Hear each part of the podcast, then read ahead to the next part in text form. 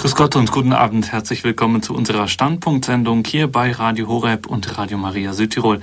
Mein Name ist Gregor Dornes. Ich begrüße Sie herzlich zu unserer heutigen Standpunktsendung zum Thema Hirntod und Organtransplantation. Fragen dazu aus christlicher Sicht. Das Leben ist heilig und hat unveräußerliche Rechte. Ein Grundsatz, der für katholische Christen selbstverständlich ist und für den sie sich vehement einsetzen. Zu den unveräußerlichen Rechten des menschlichen Lebens zählt dabei auch die Unverletzlichkeit seiner körperlichen Integrität. Stirbt ein Mensch, dann sieht das natürlich anders aus. Beispielsweise, wenn er sich bereit erklärt hat, nach dem Tod Organe zu spenden. Naja, wenn er tot ist, dann gibt es kein ethisches Problem. Im Gegenteil. Okay, soweit, so gut.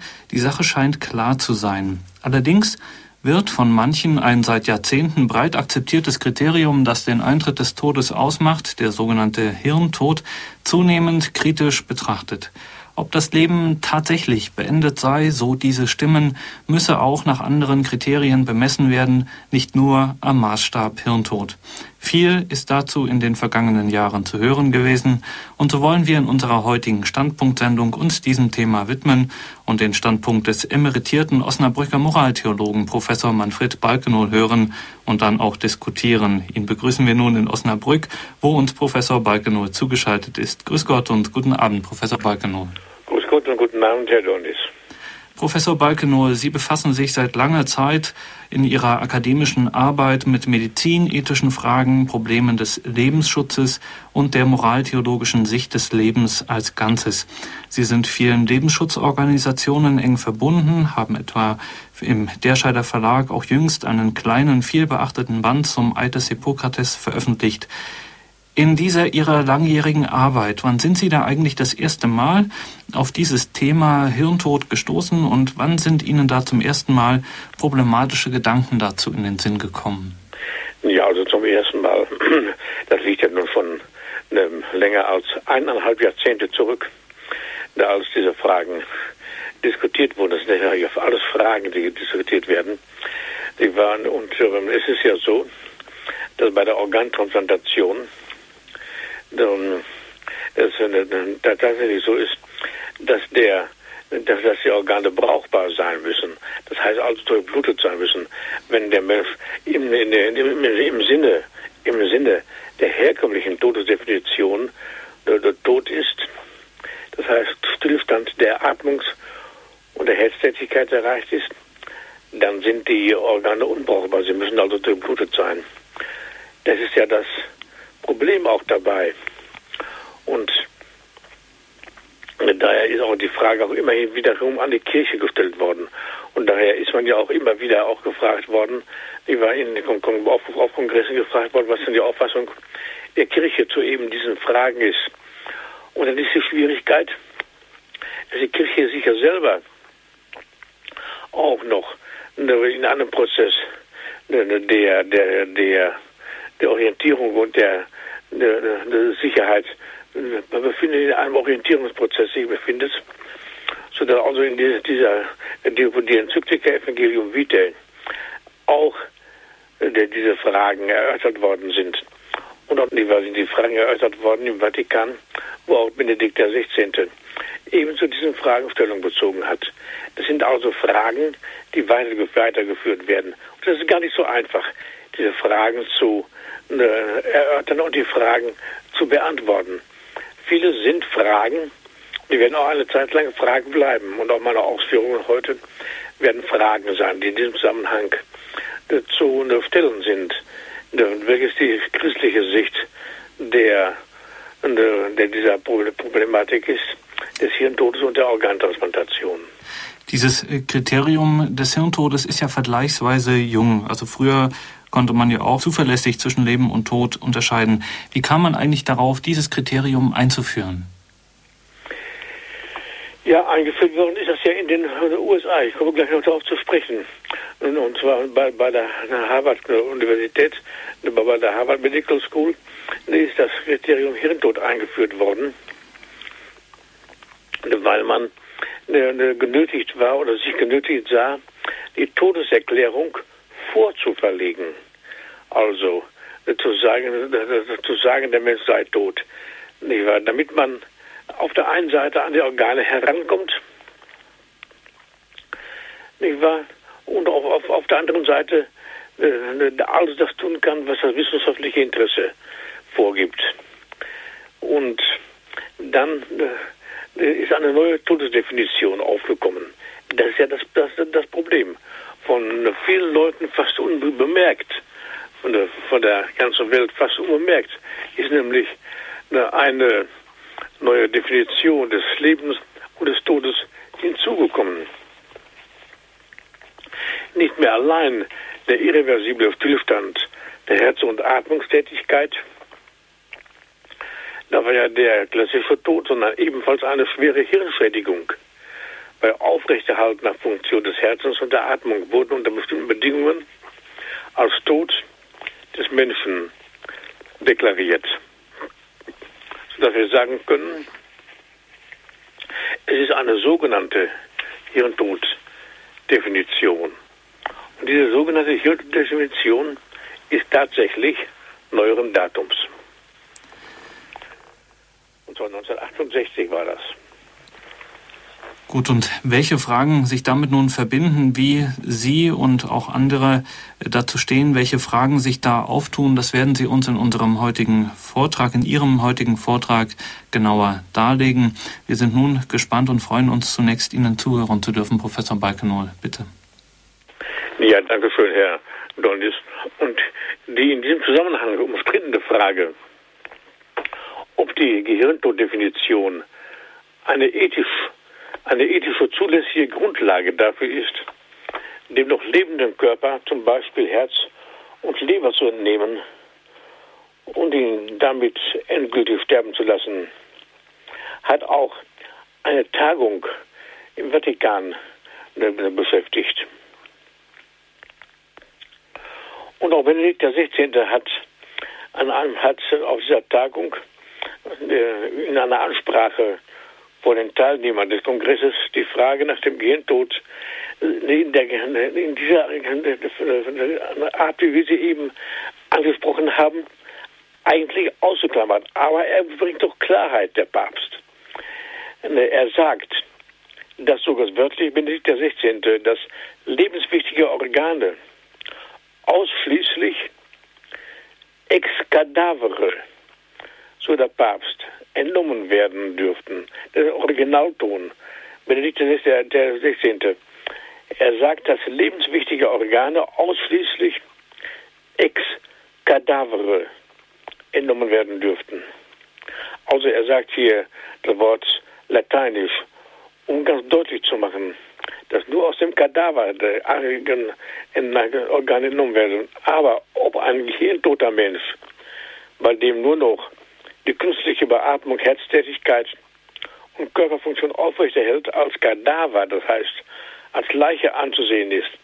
Das ist jetzt auch weiterhin eine Frage, die weiterhin gestellt wird. Beim Papst selbst, beim, beim, beim Benedikt XVI., ist eine Tendenz in seinen Ausführungen ganz ohne Zweifel herauszuhören, in Sachen Gehirntod vorsichtig zu sein. Das lässt sich schon aus den Sätzen des Papstes herauslesen. So in einem Beitrag von Guido Horst in der Tagespost, der Deutschen Tagespost. Bei der Feststellung des Patiententodes, und jetzt wieder wörtlich, der Papst darf es nicht den geringsten Verdacht auf Willkür geben. Und wo die, und wo die Gewissheit noch nicht erreicht sein sollte, muss das Prinzip der Vorsicht den Vorrang haben, sagt Benedikt XVI. Ich wiederhole dieses Stück. Bei der Feststellung des Patiententodes, also wörtlich der Papst, darf es nicht den geringsten Verdacht auf Willkür geben. Und wo die Gewissheit noch nicht erreicht sein sollte, muss das Prinzip der Vorsicht den Vorrang haben. So Benedikt der 16. und fügte hinzu, dass immer die Achtung vor dem Leben des Spenders als Hauptkriterium gelten müsse. Und jetzt wieder wörtlich der Papst, ich zitiere, sodass die Organentnahme nur im Falle seines wirklichen Todes erlaubt ist. So der Papst. Ich wiederhole noch einmal, sodass die Organentnahme nur im Falle seines wirklichen Todes erlaubt ist. Und damit werfen diese Worte ja auch schon einen Blick und ein Licht auf das Thema der Organtransplantation aus christlicher Sicht. Das bedeutet nämlich grundsätzlich ein Schutzwall gegen jegliche Form von Euthanasie zu entrichten, wie es der verstorbene Papst in seiner Enzyklika Evangelium Vitae getan hat, indem er das Thema Organtransplantation im Zusammenhang mit der Euthanasie behandelt und tatsächlich einen solchen Schutzball errichtet. Und so bedeutet, dass der Mensch nicht durch die Hand eines Menschen, eines anderen Menschen sterben darf, sondern dass er an der Hand eines Mitmenschen sterben kann. Das bedeutet, einen Schutz gegen den Zugriff von Fremdinteressen zu garantieren. Das bedeutet aber auch, für die Rechte von Sterbenden und ihren Angehörigen einzutreten. Und die christliche Sicht bedeutet, dass der Sterbende seinen Tod zu Ende sterben darf. Wenn man die Worte des Papstes, die wir gehört haben, ernst nimmt, mit allen sich daraus ergebenden Konsequenzen. Und das bedeutet schließlich, dass keine Definition dazu ermächtigen darf, Sterbende und Todkranke als Tote zu behandeln. Das war ja das Grundthema von Hans Jonas, der zuerst aus ethischer Perspektive diese Fragen behandelt hat. Und das bedeutet schließlich, bei der Behandlung aller Teil- und Gesamtaspekte der Wahrheit verpflichtet zu sein. Und es bedeutet stets, die christliche Sicht vor Augen zu haben, die der Apostel Paulus nämlich so formuliert hat, wisst ihr nicht, dass eure Leiber Tempel des Heiligen Geistes sind.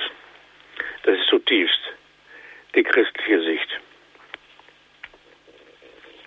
Und es ist ja tatsächlich so, in der Diskussion um das Hirntodkonzept und der damit verbundenen Entnahme lebenswichtiger Organe für die Transplantation sind seit dem letzten Jahrzehnt, oder man kann, man kann auch mal sagen, seit den letzten anderthalb Jahrzehnten zwei gegenläufige Linien zu beobachten. Zum einen wird auch wegen der immensen finanziellen Bereitstellungen weiterhin und zum Teil sogar verstärkt transplantiert. Zum anderen wächst auch und gerade interdisziplinär mit zunehmender Deutlichkeit die Erkenntnis, dass eine neue biotechnisch inspirierte Qualität der menschlichen Definitions- und Deutungsmacht den Menschen in seinen grundlegenden Lebensfunktionen geradezu verkennt. Und die Fragen, die sich hier ergeben, werden interdisziplinär gestellt. In diesem Dilemma befinden wir uns, wenn wir das Hirntodkonzept mit Blick auf die das Leben kennzeichnenden Merkmale betrachten. Wie kam es zu der Definition Hirntod? Ich hatte es eben angedeutet von der Öffentlichkeit. Lange Zeit unbemerkt war nämlich in der Medizin eine neue Todesdefinition hinzugekommen. Nicht mehr allein der irreversible Stillstand der Herz- und Atmungstätigkeit, sondern ebenfalls eine schwere Hirnschädigung, wie es im Schürendel im Schürembel im Medizinwörterbuch heißt, eine schwere Hirnschädigung bei aufrechterhaltener Funktion des Herzens und der Atmung wurden unter bestimmten Bedingungen als Tod des Menschen deklariert. Diese sogenannte Hirntoddefinition ist wie gesagt, neuesten, neueren Datums. Einer der ersten, der sich aus anthropologischer und ethischer Perspektive mit der Problematik dieses Begriffes befasst hatte, war tatsächlich der Philosoph Hans Jonas. Er bezieht sich nämlich zunächst auf den Bericht über die Definition des Hirntodes, den im August 1968 eine hierzu eingesetzte Kommission der Harvard Medical School veröffentlicht hatte.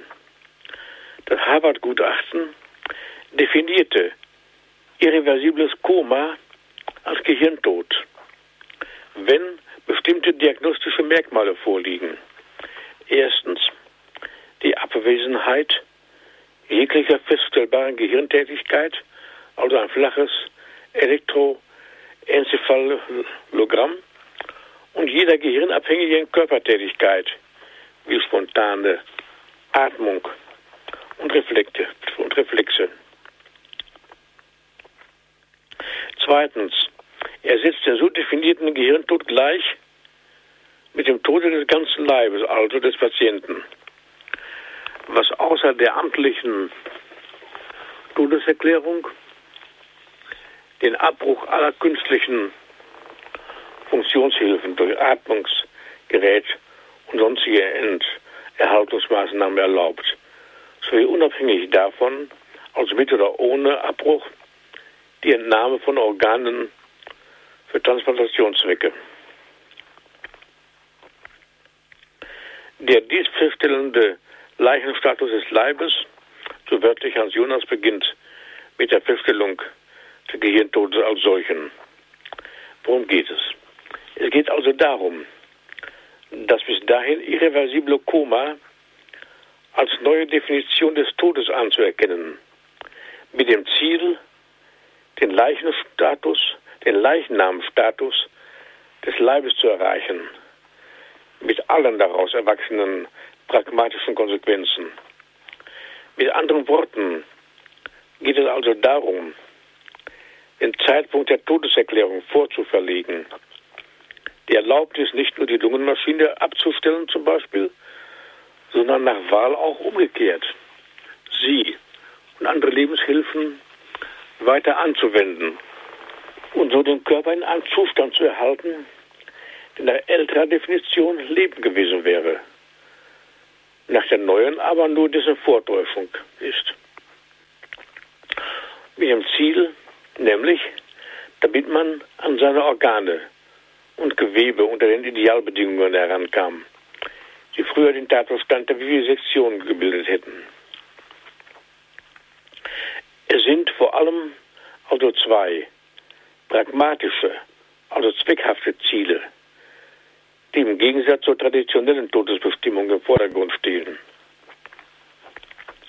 Zum einen möchte man Angehörige, Patienten, Mediziner und Pflegekräfte nicht mehr die Last eines irreversiblen Komas aufbünden, auf, aufbürden. Zum anderen möchte man transplantieren. Eine Neudefinierung des Todes erreicht beides. Wenn man nämlich sagt, der Mensch sei tot, braucht man ihn nicht mehr als Lebenden zu pflegen und zu versorgen. Und man kommt durch Definitionsmacht an seine Organe heran, ohne dass ein Staatsanwalt wegen einschlägiger Delikte tätig werden müsste. Also das ist keine Vivisektion mehr. Was ereignet sich denn eigentlich hier? Es sind viele Menschen, auch Kritiker, die aus anthropologischer Perspektive diese Vorgänge betrachten, sagen, dass die absolute Herrschaft des Menschen über den Menschen sich ereignet in unserer Zeit. Und zwar heute durch Definition.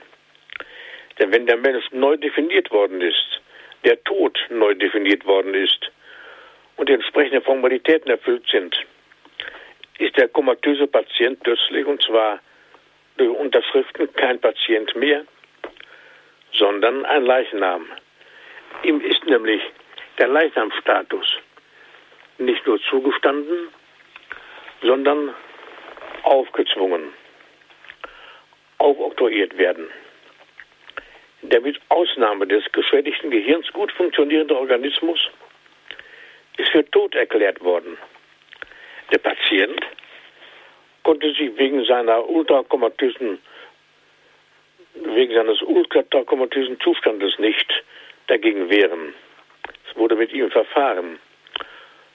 Nun muss man aber auch dabei sagen, die Frage stellen, kann denn eine Definition das ersetzen, was am Wissen nicht vorhanden ist? Das ist ja doch auch die Frage, die dann auftritt. Eine Definition sollte eine echte und angemessene Wesenserfassung über die Wahrheit eines Sachverhalts oder Vorganges ermöglichen.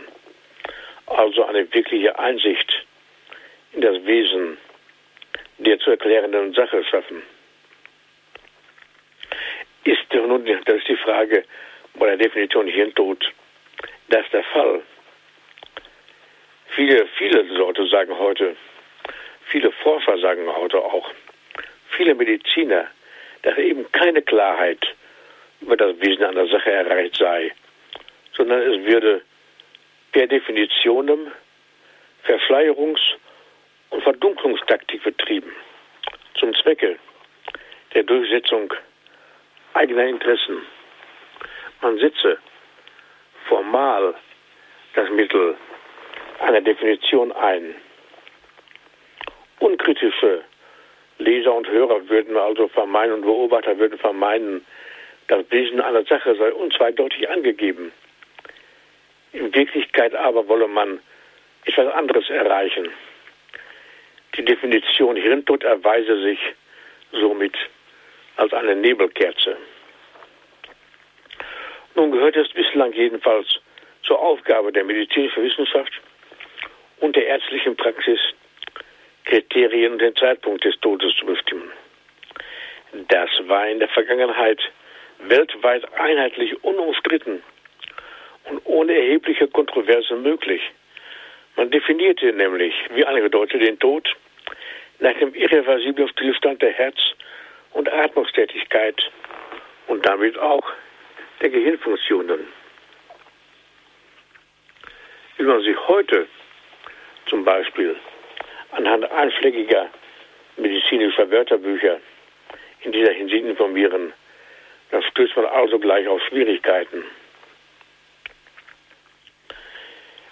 Es gibt heute insofern keinen einheitlichen Todesbegriff mehr. Ich will es kurz andeuten. Die Literatur weist weltweit über 300 verschiedene Hirntoddefinitionen auf. Der gegenwärtige Expertenstreit, denn darüber, denn, in dem befinden wir uns, es ist ja weltweit ein Expertenstreit ausgebrochen. Und der gegenwärtige Expertenstreit spiegelt sich in der Praxis auch dadurch wieder, dass unterschiedliche Interessen immer wieder zueinander divergierenden Definitionen führen. Ein Stück will ich noch weiterführen, damit wir dann eine kleine Pause mit ein paar Klänge Musik machen können. Von Apaldikan oder dauerhaft Vegetativen spricht man häufig dann, wenn in diesen Patienten irreversible Pflegekräfte erblickt werden.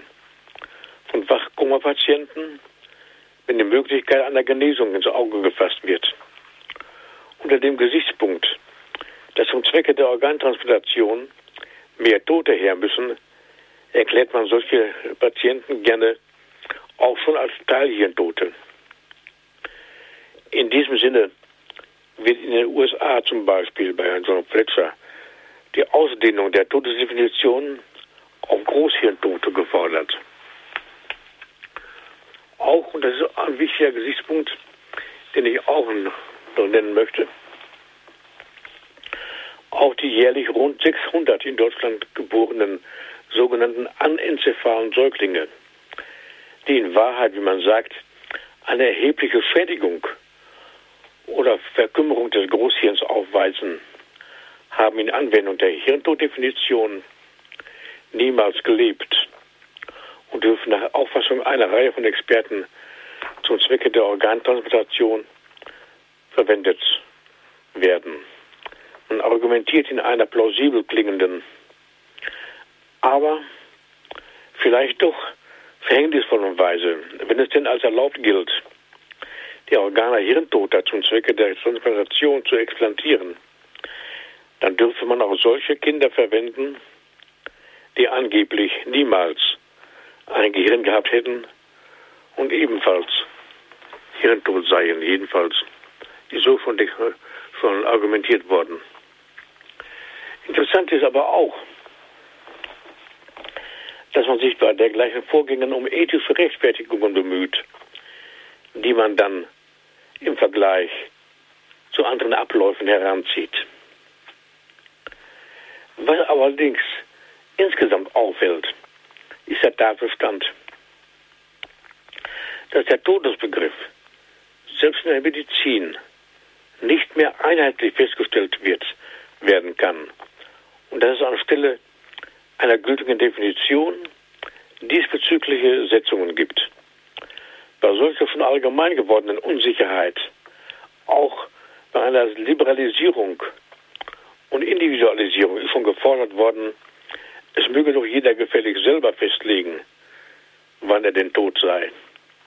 So grotesk das klingen mag. Tatsächlich machen Mediziner der University of Pittsburgh den Vorschlag, in Anbetracht der Unsicherheit bei den Ärzten und der unterschiedlichen Meinungen solle doch jeder bei Lebzeiten selbst bestimmen, wann er als tot gelten möchte. Bei Ausfall der Herz- und Atmungstätigkeit, das wäre der klassische Tod, bei starken Beeinträchtigungen des Gehirns, da wäre der Hirntod, oder wenn sein Bewusstsein längere Zeit nicht wiederkehrt, dann wäre das irreversible Koma.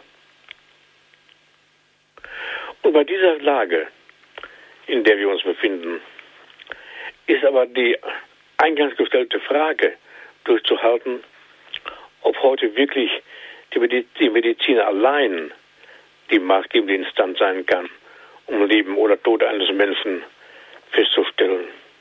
Oder ob bei der gegenwärtigen Verwirrung oder sagen wir besser bei der Infragestellung vieler Positionen ethische und theologische Instanzen nicht auch zu Wort kommen müssen, eventuell mahnend und korrigierend eingreifen müssen, um der Wirklichkeit des Menschlichen gerecht werden zu können. Immerhin, und das muss ich auch sagen, bevor wir vielleicht eine kleine Pause machen, immerhin ist in der Ausbildung der Mediziner seit langem schon das Philosophikum gestrichen worden. Das Philosophikum durch das Physikum ersetzt worden. Das heißt also hier hat es auch Mangelerscheinungen gegeben und es ist evident, dass man nicht leben und gleichzeitig tot sein kann. Beschwichtigend hört man sagen, man liest es so auch, die Fähigkeit, Leben und Lebenszeichen festzustellen, ist bei Medizinern unterschiedlich ausgeprägt. Mit solchen Hinweisen, die vielleicht zutreffen, ist aber die Problematik, in der wir uns befinden, keineswegs gelöst. Wohl kann man Menschen zu Tode definieren, aber die Frage ist doch die, ob an einer Definition überhaupt jemand sterben kann.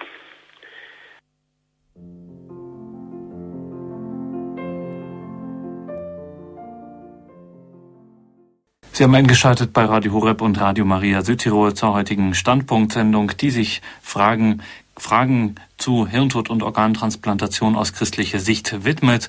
Professor Manfred Balkenohl, der emeritierte Osnabrücker Moraltheologe, führt uns ein in die Diskussion und in die vielen Fragen, die sich rund um dieses Thema stellen, unter anderem eben auch ganz zentral die Frage der Definition des Todes und da so die Meinung von Professor Balkenohl dürfe es eben nicht nur rein medizinische Kriterien geben, da müssen auch anthropologische, theologische Aspekte, Kriterien mit eingeführt werden. Wir sind gespannt, Ihnen weiter zuhören zu dürfen, Professor Balkenohl. Ja, danke schön, Herr Donis. Die Grenze, liebe Hörerinnen und Hörer, die Grenze zwischen Leben und Tod, diese Grenze festzusetzen, ist nun einmal ein schwieriges Kapitel geworden. Es gibt beim beginnenden wie beim erlöschenden Leben von Menschen schwer zu erhellende Geheimnisse. Warum soll denn eigentlich der komatöse Patient, dessen Herz- und Atmungstätigkeit künstlich unterstützt werden, kein Leben mehr haben, also tot sein? Nur darum, weil die aus keineswegs abgesicherter Fachliteratur eruierbaren Kriterien für den Eintritt des Hirntodes als gegeben erscheinen? Bei der Elektroenzephalographie zum Beispiel soll eine isoelektrische Nulllinie bestehen. Ganz am Rande sei noch erwähnt, dass Tiere im Winterschlaf ebenfalls eine isoelektrische Nulllinie aufweisen. Das EEG, und hiermit zitiere ich, das EEG eines Murmeltieres, eines Murmeltieres im Winterschlaf signalisiert Hirntod. Und sagt Walter Arnold, der Leiter des Forschungsinstituts für Wildtierkunde und Ökologie, und Ökologie der Veterinärmedizinischen Universität in Wien. Also Winter, Murmeltiere im Winterschlaf zeigen die Anzeichen des Hirntodes, signalisieren Hirntod. Außerdem das Leben von Menschen auf messbare Hirnströme zu reduzieren, ist von vornherein fragwürdig, anthropologisch fragwürdig. Auch darum, weil der ganze Mensch als Geist, Seele, Leibeinheit nicht mehr wahrgenommen wird. Und es kommt noch hinzu, ebenfalls am Rande gesagt, dass die Apparate, welche die Hirnströme messen, nicht von Medizinern, sondern von Elektronikern hergestellt worden sind. Mediziner, die mit dieser Technik umgehen, sich auf all das verlassen, was Elektroniker vorgeben.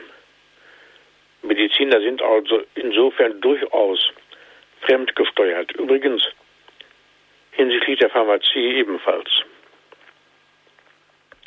Elektroniker aber sind es heute unter anderem auch welche auf die grundsätzliche Unzuverlässigkeit von Apparaten aufmerksam machen. Man sieht es und hört es ja ewig im Fernsehen, wenn auch über dieses Thema diskutiert wird. Und vor allem darauf, dass heute vieles messbar sei, was vor kurzem elektronisch noch nicht wahrgenommen werden konnte. Es könne mehr als vermutet werden, dass zahlreiche Menschen zum Zwecke der Organtransplantation zu Tode definiert worden seien, auch darum, weil elektronische Apparate gewünschte oder auch nicht gewünschte Hirnströme noch nicht aufzeichnen konnten. Und noch ein Gesichtspunkt sollte erwähnt werden, bevor Apparaturen dieser Art als Massenprodukte in Krankenhäusern und Arztpraxen zur Anwendung kommen, haben sie eine lange Zeit der Entwicklung hinter sich. Und was heute in solchen Apparaten noch nicht messbar ist, das ist nach Angaben von Elektronikern in elektronischen Laboratorien schon längst messbar. Bei sogenannten Hirntoten seien Hirnströme durchaus messbar. Das verstechende, aber nichtsdestoweniger fragwürdige Argument, dass der Mensch nur dann lebe, wenn elektronisch wahrnehmbare Hirnströme nachweisbar seien, dieses Argument würde heute in immer umfangreicheren in, um, in immer umfangreicher werdenden Fachliteraturbeständen entkräftet und widerlegt. Es komme noch hinzu, dass Vermessung durch die Nase plötzlich all das wieder messbar würde, was vorher unmöglich schien. Auch werden im Moment der Entnahme der Organe zum Zwecke der Transplantation für eine kurze Zeit all die bislang vermissten Ströme wieder messbar, die der sonst normale Be und der sonst normale Blutdruck des Hirntoten steigt erheblich an. Und da frage ich jetzt zum Beispiel auch Internisten und andere Spezialisten, wieso denn der Hirntote einen normalen Blutdruck haben kann. Ebenfalls gibt es glaubwürdige Berichte darüber, dass der Hirntote bei beginnender Explantation die Augen öffnen kann. Und es würde auf das Gesicht abgedeckt, um Pflegekräfte etwa nicht zu irritieren. Darüber hinaus kennt der Insider grundsätzlich und auch in jedem Einzelfall die Unzuverlässigkeit von Apparaten. Außerdem misst die, Elek die Elektroenzephalographie nur die elektrische Tätigkeit von der Oberfläche des Gehirns. Ich zitiere von Patienten, die ein isoelektrisches Elektroenzephalogramm an der Nulllinie gehabt haben, weiß man, dass sie wieder genasen. Und selbst wenn es möglich wäre, menschliches Versagen im medizinischen Bereich auszuschließen, so mag doch niemand für die Zuverlässigkeit von Apparaten zu garantieren. Und das Wort von Hans Jonas, den ich zu Anfang zitiert habe, nochmal, der Patient muss unbedingt sicher sein, dass sein Arzt nicht sein Henker wird und keine Definition ihn ermächtigt, es je zu werden. Sein Recht zu dieser Sicherheit ist unbedingt. Und ebenso unbedingt ist sein Recht um seinen eigenen Leib mit allen seinen Organen. Unbedingte Achtung dieses Rechtes verletzt keines anderen Recht, denn niemand hat ein Recht auf eines anderen Leib. Und noch in einem anderen religiösen Sinn zu sprechen, das Erscheiden eines Menschen sollte von Pietät umhegt und vor Ausbeutung geschützt sein. Soweit das Zitat von Hans Jonas. Und das muss aus christlicher Sicht ebenfalls angemerkt werden, dass eben aus christlicher Perspektive niemand das Recht hat, über seinen eigenen Leib willkürlich zu verfügen. Ich möchte kurz ein Beispiel erwähnen. Als ich auf einer Vortragsreise zum Thema die Achtung vor dem menschlichen Leben unterwegs war, wurde ich nach einem Vortrag in der Diskussion mit eben solchen Fragen hinsichtlich der Grenzlinie zwischen Leben und Tod befragt. Im Verlauf der Aussprache meldete sich eine Operationsschwester mit langjähriger Berufserfahrung zu Wort, nannte ihren Namen, ihre Anschrift und ihre ehemalige Arbeitsstelle. Sie teilte mit, dass ein Patient auf Organe eines Hirntoten gewartet habe. Die Transplantation habe noch nicht stattfinden können, weil eine Infektion bei dem aufnahmebereiten Patienten aufgetreten sei. Man habe also warten müssen. In, in dieser Zwischenzeit nun sei der Hirntote erwacht. Er lebe heute gesund im Ort, der genannt wurde. Name und Anschrift des ehemals Hirntoten wurden öffentlich mitgeteilt. Nun mag dieses Beispiel Seltenheitswert haben.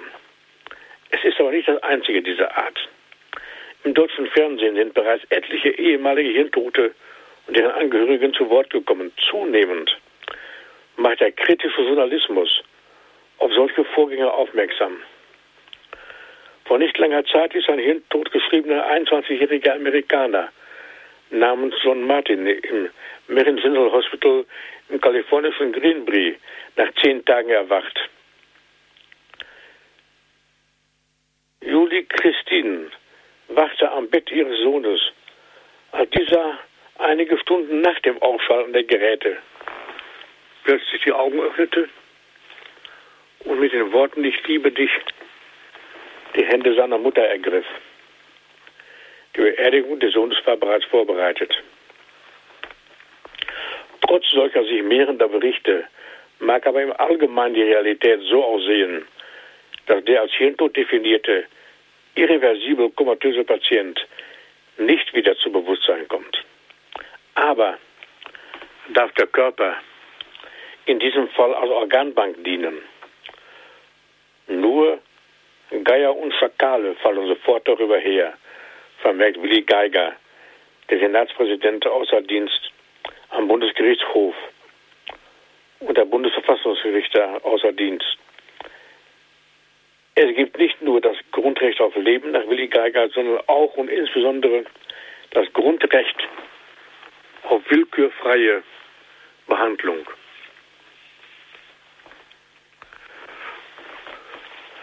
Durch die heute immer weiter ausgreifenden Explantationen von Organen unter bewusster Ausnutzung der Verwischung der Grenzen zwischen Leben und Tod des Spenders, und zwar dadurch, dass man ebenfalls bewusst und manipulativ den definitorischen Übergang von der Feststellung des irreversiblen Komas zur Feststellung des Hirntodes vollzieht.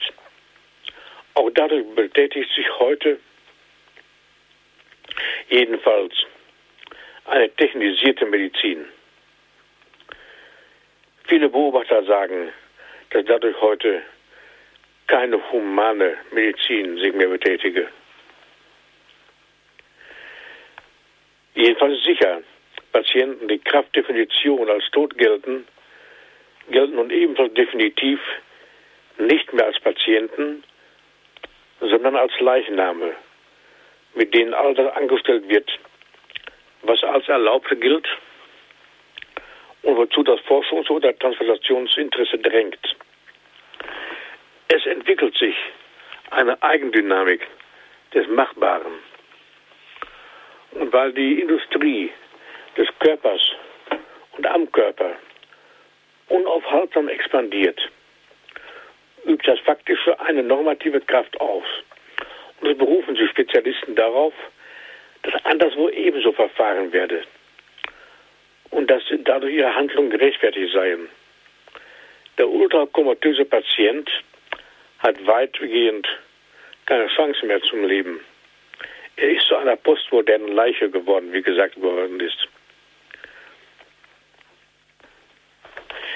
Es ist kein Zweifel, dass wir es beim Hirntod noch mit einem lebenden Organismus zu tun haben, resümiert Detlef Belinke, Professor für klinische Neurophysiologie und neurochirurgische Rehabilitation. Es ist kein Zweifel, sagt er, dass wir es beim Hirntod noch mit einem lebenden Organismus zu tun haben. 97 Prozent des Organismus sind beim Hirntod noch lebendig. Vermutlich sind sogar mehr als 97 Prozent des Organismus noch lebendig. Auch wird angenommen, dass das totgesagte Gehirn noch die Qualität des Lebendigen habe, denn ein Leichenteil im Organismus würde dessen baldigen Tod verursachen. Es seien lediglich beschreibbare Funktionen nicht mehr wahrnehmbar und messbar. So gibt es beim Hirntod das sogenannte Lazarus-Syndrom, worunter man versteht, dass der Todgesagte die Krankenschwester etwa umarme und ihr das Bett aufschüttle. Hier haben wir es mit der von Linke genannten metaphorischen Leistung zu verstehen, solche Patienten als tot zu deklarieren. Man spricht beispielsweise vom Hirntod-Syndrom, wo man im Allgemeinen unter Syndrom ein Krankheitsbild versteht, welches am lebenden Menschen diagnostiziert wird. Den Tod als Krankheitsbild zu deklarieren, gehört in der Tat zu einer postmodernen Medizin. Des Weiteren kann es bei hirntoten Männern zu dauerhaften Erektionen kommen, sodass sie unter gewissen Umständen noch Kinder zeugen könnten. Und, das ist, und was hirntoten Männern recht ist, dass es hirntoten Frauen billigt, denn sie können unter Umständen als moderne Zombies oder Untote, wie man sie auch schon bezeichnet hat, noch Kinder gebären.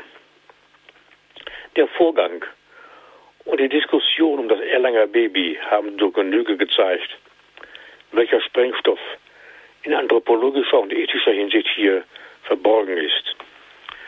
Während sich ja doch nahezu das gesamte emanzipatorische Lager entrüstete, wieso man denn einer toten Frau noch zumuten könne, ein Kind zu gebären, sie also zu missbrauchen, bemühten sich hochqualifizierte Experten, wenigstens das Leben des Kindes zu retten. Das Kind kam schließlich durch Spontangeburt, leider tot, zur Welt. Man hatte übrigens schon Erfahrungen auf diesem Gebiet gesammelt. Es waren weltweit schon öfter Kinder und totgesagten Müttern und zwar lebend geboren worden. Die Erlanger Rettungsaktion, aber auch andere Aktionen dieser Art haben unmissverständlich erwiesen, dass diese Frau in herkömmlichem Sinne keine Leiche war, dass also eine Leiche kein Kind gebären kann. Und auch eine Spontangeburt sei, ohne Einwirkung und Steuerung des totgeglaubten Gehirns, ebenfalls nicht möglich, sagen Fachleute. Und machen darauf aufmerksam, dass das Gehirn mit dem Rückenmark ja eine physiologische Einheit bildet. Komplexe Lebensfunktionen als nachklingende Reflexe von toten Menschen zu deklarieren, bedeutet aber, Willkür walten zu lassen, sagen Fachleute, und eine Blickverengung auf jene Kriterien vorzunehmen, die man vorher, und zwar pragmatisch, also zweckhaft, festgelegt hat. Willkür heißt nun aber, dass der Wille zur Dominanz gelangt ist. Nicht aber tieferes Verstehen. Nicht die Einheit und von Einsicht und Willen, die gemeinsam im Gewissen, dem Inbegriff des Wissens verankert sein sollten. Der eben genannte Hans Jonas reflektiert ja, dass es eben am Gewissen fehle. Und man wird doch fragen dürfen, warum es denn so viele verschiedene Register von Kriterien für den Hirntod gibt. Mehrere hundert verschiedene Kriteriengruppen für die Feststellung des Hirntodes werden dargelegt. Selbst wenn die von Menschen festgesetzten Kriterien für den Hirntod erfüllt werden, bleibt der Patient durch Leben erhaltene Maßnahmen noch eine Zeit lang am Leben. Denn viele Systeme arbeiten in gegenseitiger Abhängigkeit, einschließlich das Kardiovaskular-System, also das Herz-Kreislauf-System, das Drüsensystem mit Absonderungen nach außen und innen, das Ausscheidungssystem und das Verdauungssystem. Der Hirntote fühlt sich warm an hat eine rosige Haut, die einen Hautausschlag bekommen, die frieren und schwitzen kann. Tränen können fließen und Wunden können heilen. Er kann mit den Zähnen knirschen, Arme und Beine bewegen. Er kann zum Beispiel mit Medikamenten konditioniert werden, um am Leben erhalten zu werden. Beim Herzstillstand kann er reanimiert also wiederbelebt werden. Es fehlen umgekehrt die typischen Merkmale einer Leiche, wie zum Beispiel Kälte, Reaktionslosigkeit, Starrheit, blau-schwarze Flecken. Mit anderen Worten, die Körperfunktionen und die Einheit des Körpers bestehen noch. Das muss man deutlich vor Augen haben, wenn man sich mit diesem Thema beschäftigt. Worum geht es also?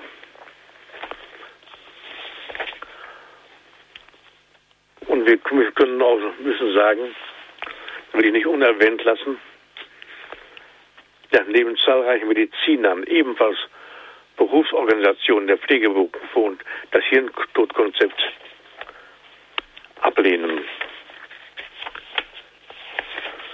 Und auch die Kirche ist dabei, ihre Auffassung zu artikulieren. Und der Papst, bei den beiden letzten Päpste, haben in dieser Hinsicht ja schon viele Schritte nach vorne getan. Johannes der 23. sah Hirntod im Zusammenhang mit dem Thema der Euthanasie. Zum Schluss möchte ich noch ein Wort sagen und zusammenfassend die Frage stellen, worum geht es denn hier eigentlich? Das Problem, um das es sich hier handelt, ist dieses Menschen, die sich im Prozess des Sterbens befinden.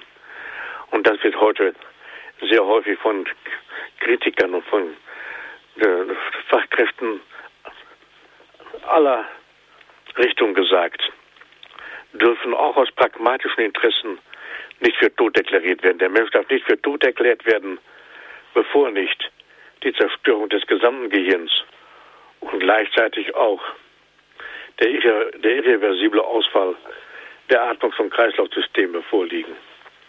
Mit anderen Worten, der Tod darf nur nach seinem Eintritt, nicht vorher erklärt werden.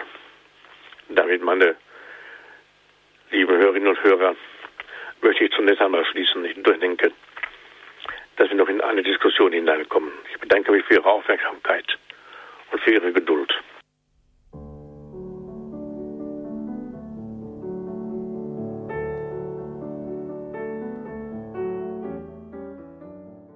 Standpunkt bei Radio Horeb und Radio Maria Südtirol. Heute zu dem Problemkreis Hirntod und Organtransplantation aus christlicher Sicht. Unser heutiger Referent ist Professor Dr. Manfred Balkenohl. Er ist emeritierter Moraltheologe an der Universität Osnabrück.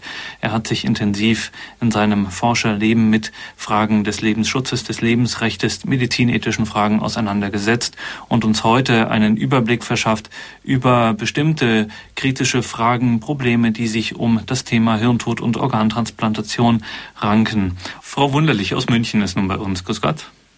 Ja, schönen Abend. Also ich bin auch ähm, sehr, wie soll ich sagen, also ich finde den Vortrag ähm, sehr ergreifend. Ich bin sehr entsetzt, ja.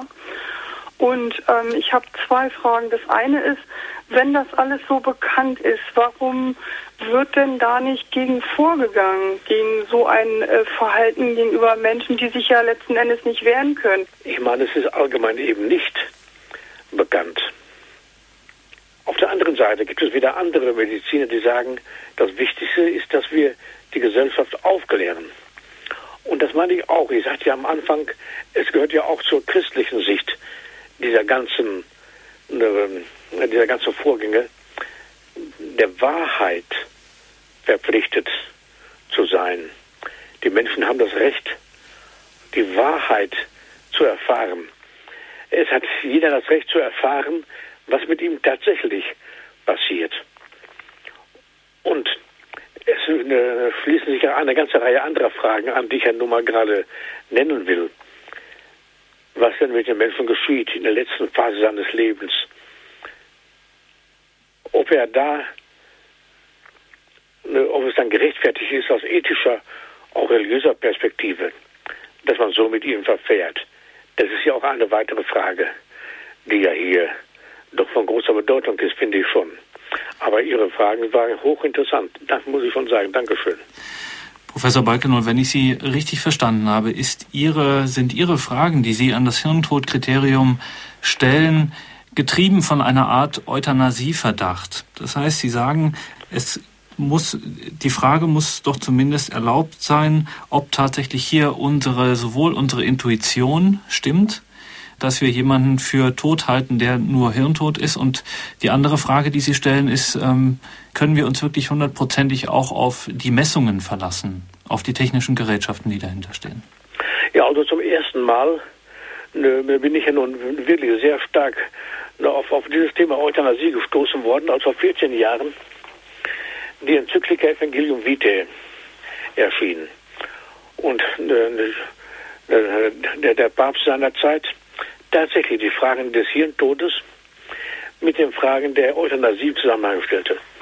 Dass diese Fragen zusammen mit dem Hirntod erörtert, mit, im Zusammenhang mit der Euthanasie erörtert wurden. Und es gibt ja auch Publikationen,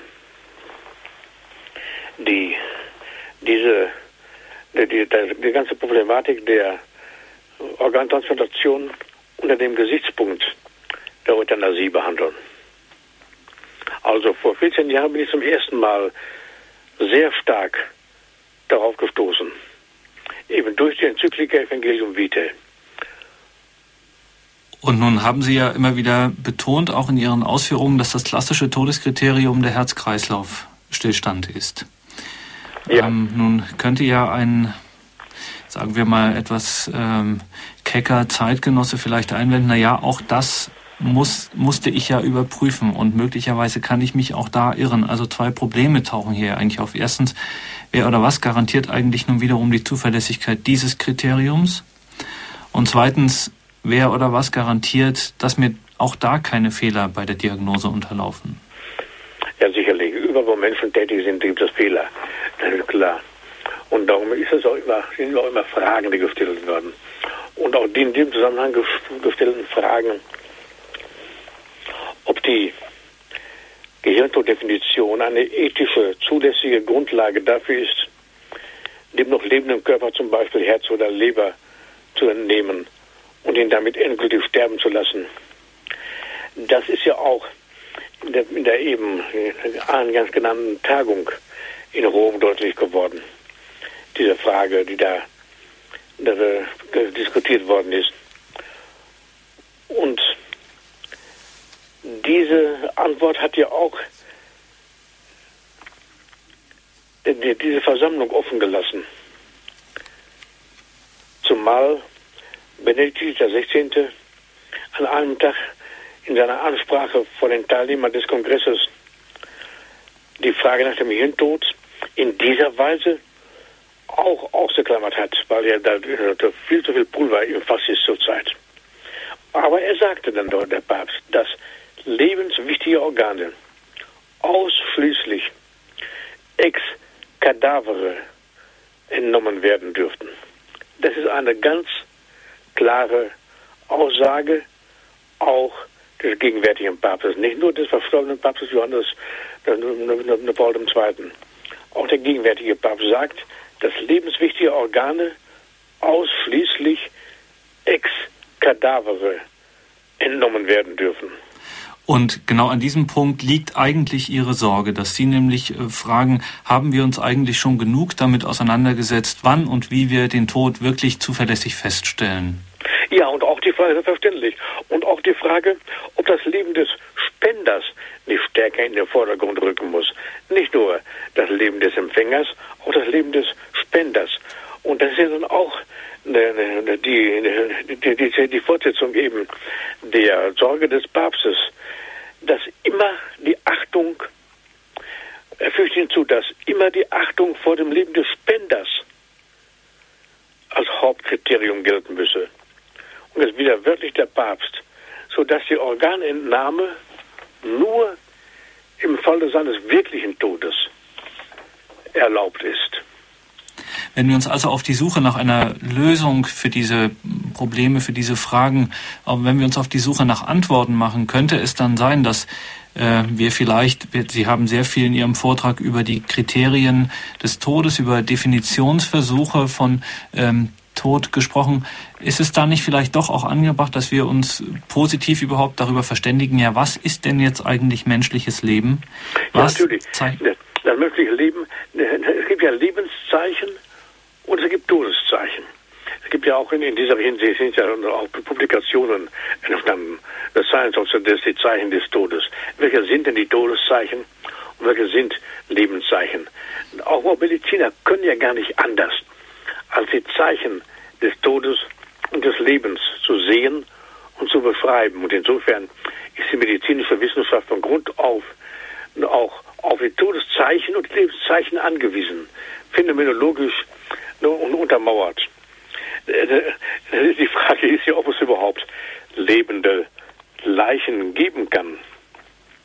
Durch Neudefinition gibt es nämlich Leichen, die atmen, schwitzen oder frieren, Fieber haben können, mit den Zähnen knirschen, sich im Bett aufrichten, um sich schlagen oder treten,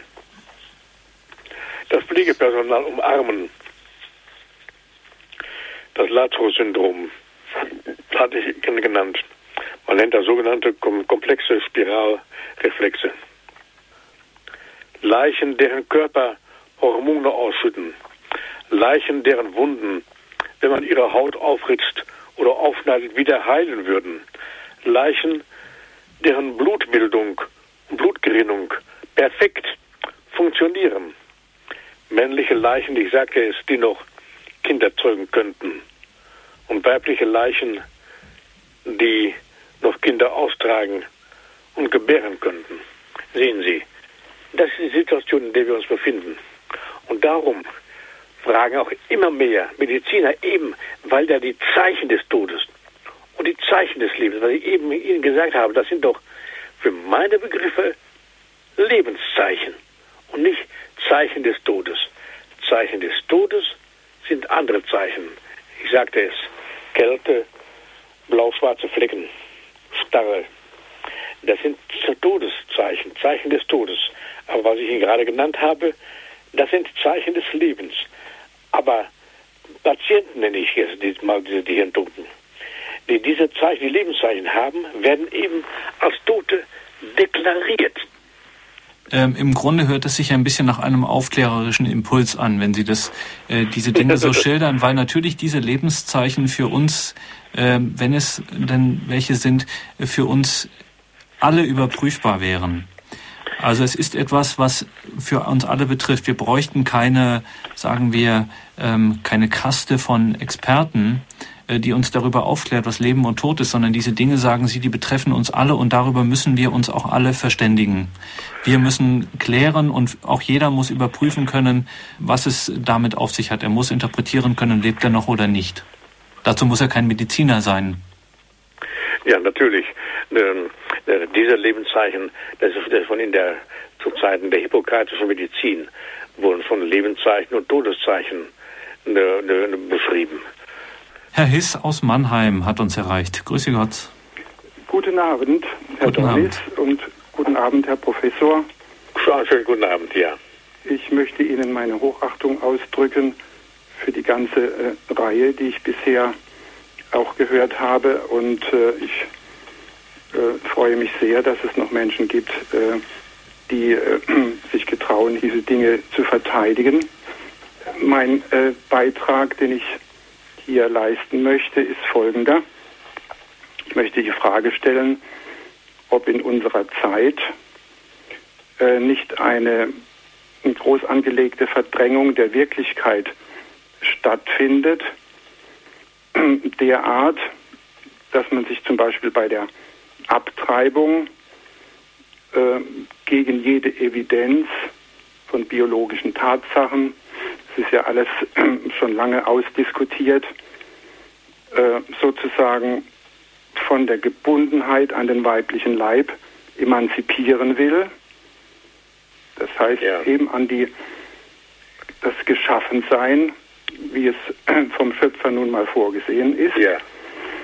Und weiter geht es eben beim Todesbegriff, indem man auch hier nach seiner Ideologie verfährt.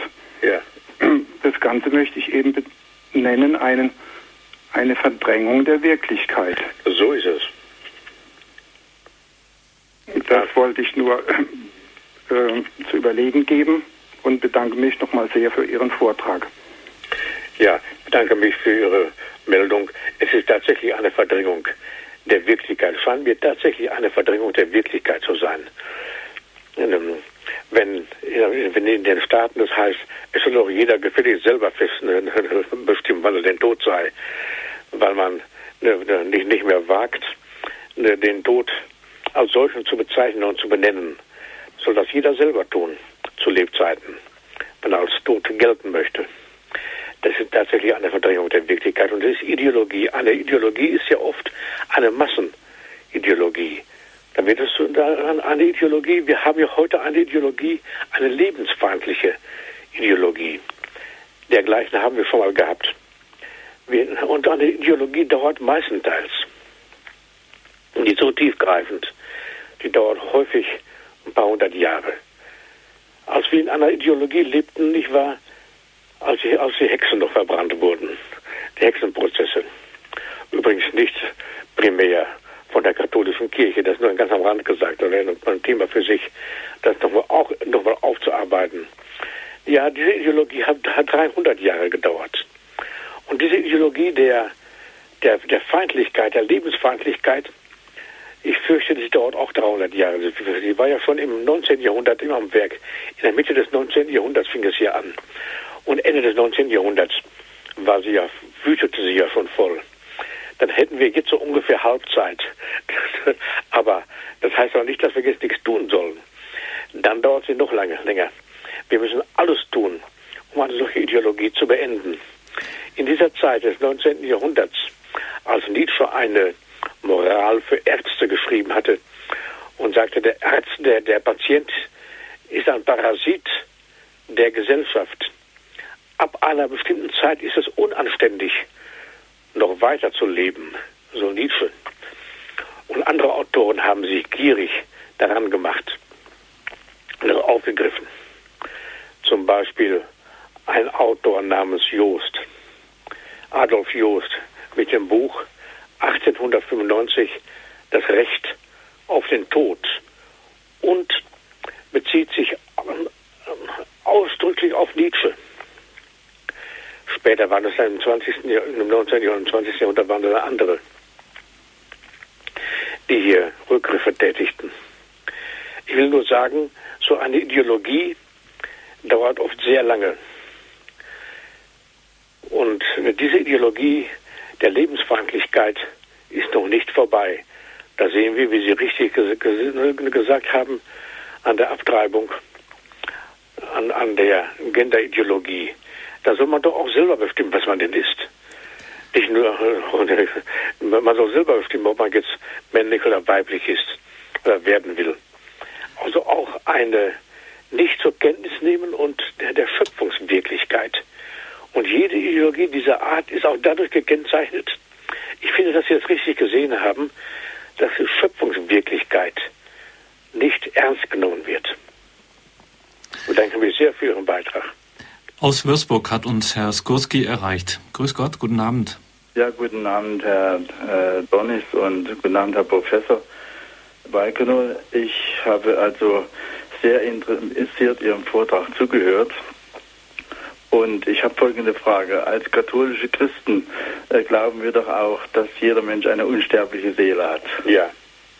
Und äh, wenn jetzt also man muss doch dann davon ausgehen, dass bei diesem Leichnam, dem die Organe entnommen werden, die Seele diesen Menschen noch nicht verlassen hat.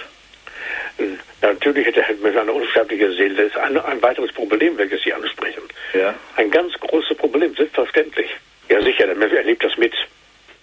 Und das Problem, welches Sie angesprochen haben, ich bin auch der Auffassung, ich bin der Überzeugung, dass der Mensch die ganzen Geschichten, die mit ihm, die mit ihm passieren, miterlebt. Selbst wenn er narkotisiert wird, miterlebt. Also und ne, Leute, die ne, ne, also in einem solchen Zustand waren und wieder erwacht worden sind, die sprechen ja auch Bände Und all diese Berichte, die müssen ja auch eigentlich viel deutlicher publiziert werden, finde ich schon. Gehen wir weiter nach Augsburg. Frau Kirchhauser hat eine Frage. Grüß Gott. Herr Professor, guten Abend. Äh, ich habe eigentlich keine Frage, sondern ich möchte jetzt die Sache auch von einer anderen Richtung mal ansprechen. Es kommt ja vor, dass man einen Menschen künstlich an die Maschinen lässt, bis man weiß, ob die Angehörigen überhaupt der Organspende zustimmen und dass dann passiert, dass der Mensch weiterleben muss Jahrzehnte an Apparaten, weil er einfach, weil er dann doch nicht stirbt, weil man an die Maschinen gehängt hat und weil er vielleicht ohne die Maschinen einen natürlichen Tod erlebt hätte und so lebt er dann weiter und Organe hat man ihm nicht entnehmen können und er muss da so weiter. Wie ist dann das eigentlich, also das ist ja die umgekehrte Seite gar nicht ja. zumutbar ist. Ja, es ist eine, ein Problem, das nennen. Ich, ich habe für dieses Problem auch keine Patentlösung. Und wenn die Maschinen abgestellt werden, ist es ja nicht so, dass dann der Patient, sage ich mal jetzt hier, oder der Hirntote, dann plötzlich verstirbt. Und dass er dann, dass, dass die Organe nicht mehr funktionieren. Äh, es taucht nämlich ernsthaft die Frage auf, ob es als akzeptabel betrachtet werden kann, die Beerdigung atmender Kadaver mit schlagendem Herzen vorzunehmen. Nicht? Wenn jetzt die, die Maschinen abgestellt werden und der, ne, und er atmet weiter, das Herz schlägt weiter. Ja, der, Todes, der, der, der Todesschein ist äh, ausgestellt. Der, die, ihre, die Beerdigung ist äh, terminiert. Aber er atmet noch. Professor Balkenoll, Sie haben einen sehr deutlichen Standpunkt heute hier äh, vorgetragen. Ihre Meinung zu diesem Thema, auch Ihre Bedenken haben Sie vorgetragen und viele Fragen ähm, gestellt, die äh, zu einem kritischen Nachdenken und auch zu einer breiteren Diskussion über dieses Thema auffordern, vor allen Dingen das Feld eben nicht bestimmten Experten in Anführungszeichen zu überlassen, also nur Medizinern, sondern wirklich auch, dass sich Theologen und Philosophen verstärkt mit dieser Problematik beschäftigen. Sie als katholischer Moraltheologe äh, berufen sich in Ihren Arbeiten zum Lebensschutz und Lebensrecht immer wieder auf Johannes Paul II. und seine Enzyklika Evangelium Vitae. Wenn Sie uns vielleicht noch einmal sagen könnten, welche Passagen genau sind es, die Sie jetzt in Anspruch nehmen würden und die Sie zum ähm, ja, die Sie äh, in Ihrer Argument auf die Sie sich in Ihrer Argumentation berufen können?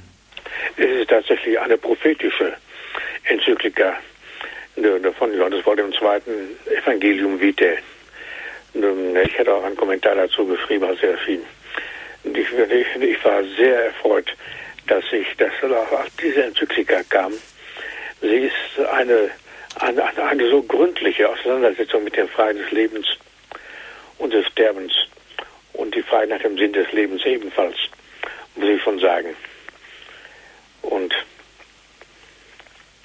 wenn diese Enzyklika stärker in das Zentrum unserer Aufmerksamkeit gerückt würde, dann finde ich schon, dass wir Antworten finden, wie wir mit den Lebensfragen unserer Zeit umgehen, wie wir die Lebensfragen unserer Zeit beantworten können. Vielen herzlichen Dank, Professor Balkenoll, für diese anderthalb Stunden, die Sie sich die Zeit genommen haben und Ihre Meinung zu diesem Thema darzulegen zu diesem Thema Hirntod und Organtransplantation aus christlicher Sicht Ihre Gedanken und Ihr Verständnis davon, auch die Anfragen, Ihre kritischen Anfragen, die haben Sie uns hier vorgestellt. Vielen Dank für diese Standpunktsendung. Alles Gute und einen schönen Abend nach Osnabrück Ihnen. Auf Wiederhören. Ja, ja ich bedanke mich ebenfalls und wünsche ebenfalls alles Gute. Auf Wiederhören.